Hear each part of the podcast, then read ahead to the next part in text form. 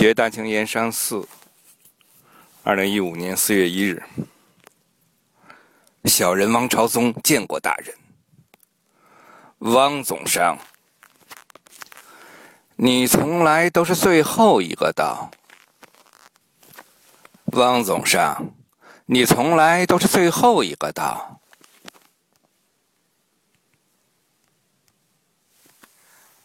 不敢欺瞒大人。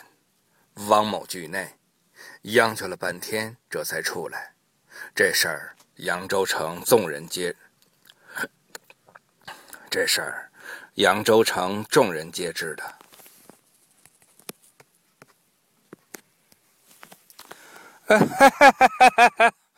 果然是性情中人，对脾气。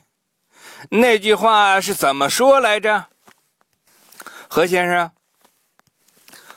捆令大于军令，哎，对对对，呃，就是这句，就是这句话，哈哈哈哈！这汪总商衣饰华贵，一看就和他们大不相同。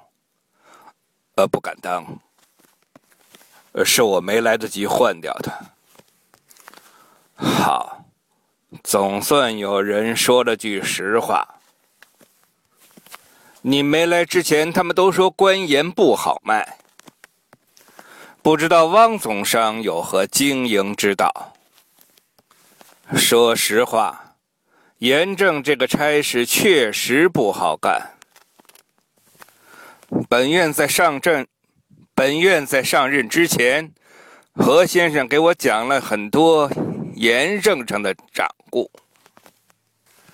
听的兄弟，我是不寒而栗！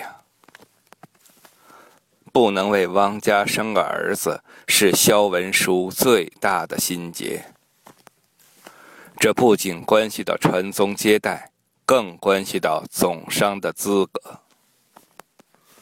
因为盐中，因为扬州盐商都是世袭的，没有子嗣，再蹦的。也像秋后的蚂蚱，没有意义；像秋后的蚂蚱，再蹦的也没了意义。当务之急，莫过于让汪朝宗纳妾生子。婉儿拜见太太。起来。婉儿多大了？太太十六了。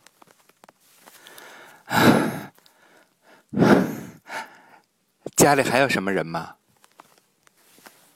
太太，婉儿打小就没了娘，爹也不知在哪儿。来春台班多久了？还喜欢吗？半个多月了，喜欢。太太，婉儿就是想唱戏。要是能唱红了，兴许我爹就能找到我。真是，真是个孝顺的孩子。你先回去吧，改天我请老爷去看你唱戏。哎，问问婉儿的八字，去找去找苏畅街麻六奶奶和和，看看婚姻配不配。子嗣旺不旺？和老爷的八字。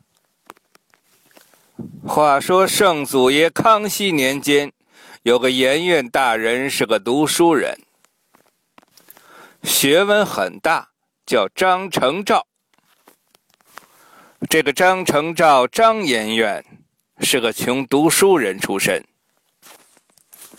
在盐商面前是一点威风都没有。瞧不起这位盐院大人，于是就不交税。这税课不完可是大事。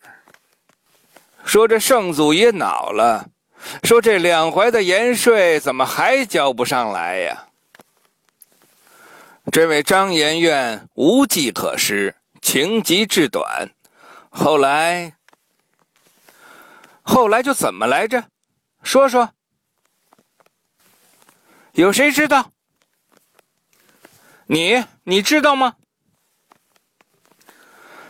上吊死了。这在康熙年间是有名的大案，而在本朝就属尹如海尹大人了。尹大人平尹大人平素身体就不好，你和尹大人联名上奏的皇，你和尹大人联名上奏的折子，皇上也给我看了。呃，想不到尹大人的处境和当年的张延院也是差不多的。不知道哪一天我阿某人也会是这样。你说呢，汪总商？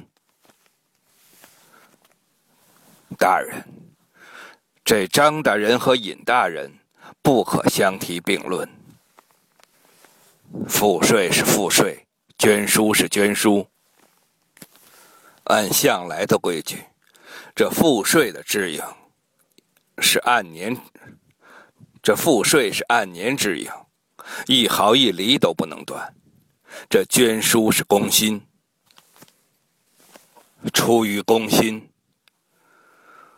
可皇上不是这么说的。你们众位的意思和皇上的意思可不一样啊。那就是皇上的错了。这捐书，这捐书该捐多少，出于自愿，全凭公心。汪总商的高论让我茅塞顿开。可皇上不是这么说的。你们众位的意思和皇上的吩咐不一样啊，那就是皇上的错了。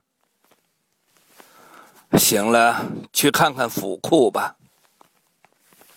阿大人头上的伤是你儿子干的。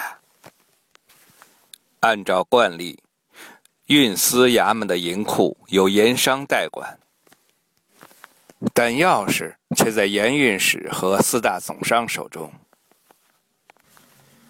查库是一次摊牌，显示了阿克战的勇猛和底气，也让盐商们措手不及。他们不知道，运库打开后，阿克战会像前任一样选择沉默，还是劈头盖脸的爆发。肖老爷子，这是先到一步啊！肖总商人呢？老了，动不了了。请吧，请吧。